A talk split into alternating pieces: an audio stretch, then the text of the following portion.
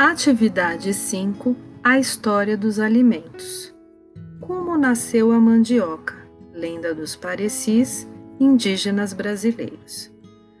Zatinaré e a sua mulher, Cocoterô, tiveram dois filhos, Atiolô e Zocoie.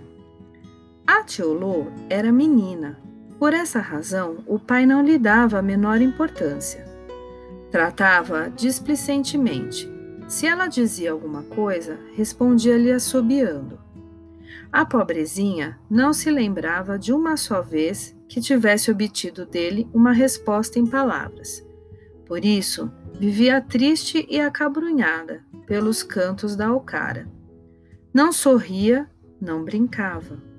Um dia, tomou uma decisão foi até sua mãe e pediu-lhe que enterrasse viva.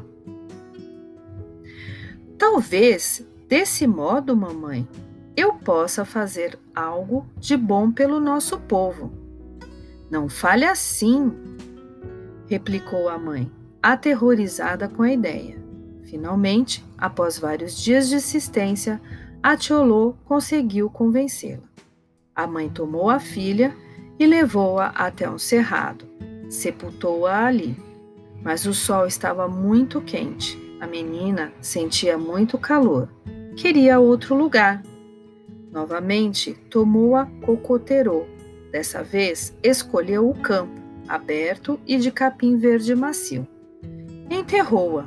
O calor, porém, era ainda maior. Atiolô não quis ficar ali. Enfim, acharam um bom local. Era o bosque, escuro, silencioso, calmo. Lá a menininha não sofreria, lá poderia descansar sossegada. Atiolô rogou à mãe que se afastasse. Atendendo-a, a mulher foi se retirando. Contudo, não pôde resistir e voltou ao túmulo saía uma plantinha que ia crescendo vagarosamente. Correu para a sepultura, a plantinha diminuiu. Desde esse dia, começou a tratá-la. Todas as tardes regava com água fresca. A árvorezinha desenvolveu-se. Passaram-se várias luas. Quando ninguém esperava, um grito irrompeu do solo. A Índia tremeu de medo agarrou o arbusto pelo caule e arrancou. Que surpresa!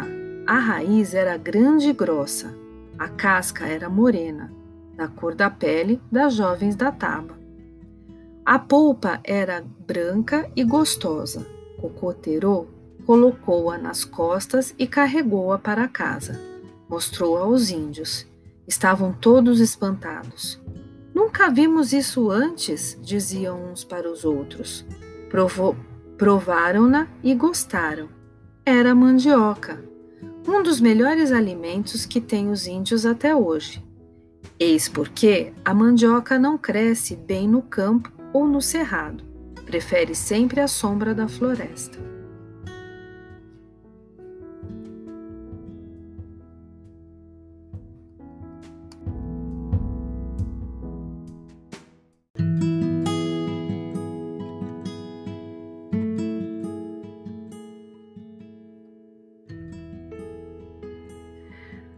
Atividade 5 A história dos alimentos. Como nasceu a mandioca? Lenda dos parecis indígenas brasileiros.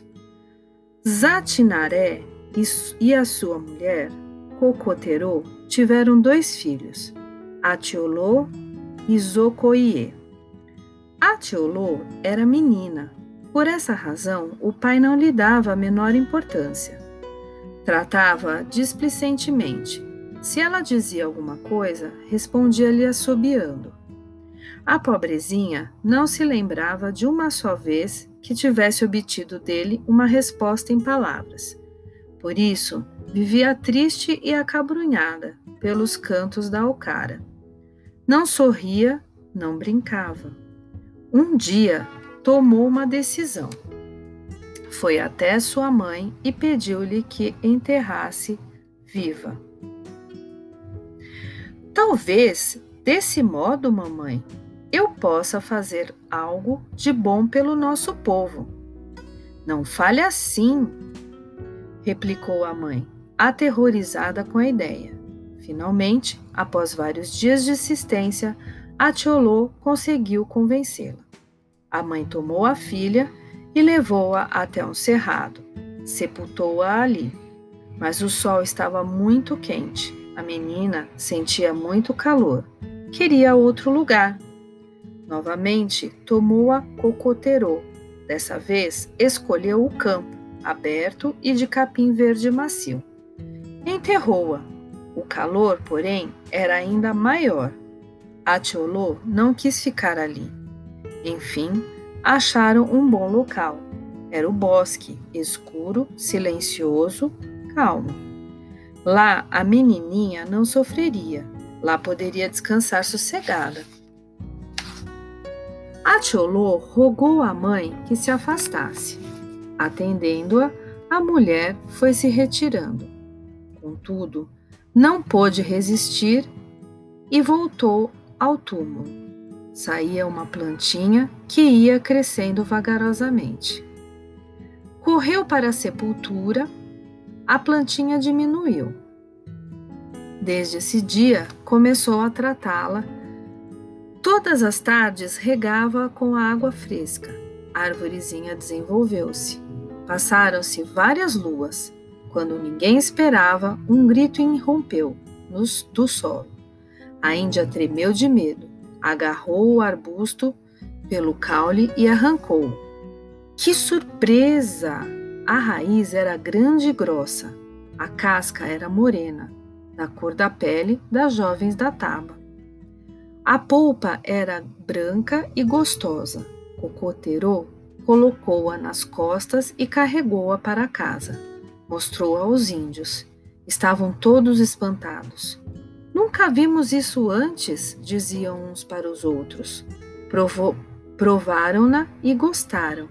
Era mandioca, um dos melhores alimentos que têm os índios até hoje. Eis porque a mandioca não cresce bem no campo ou no cerrado, prefere sempre a sombra da floresta.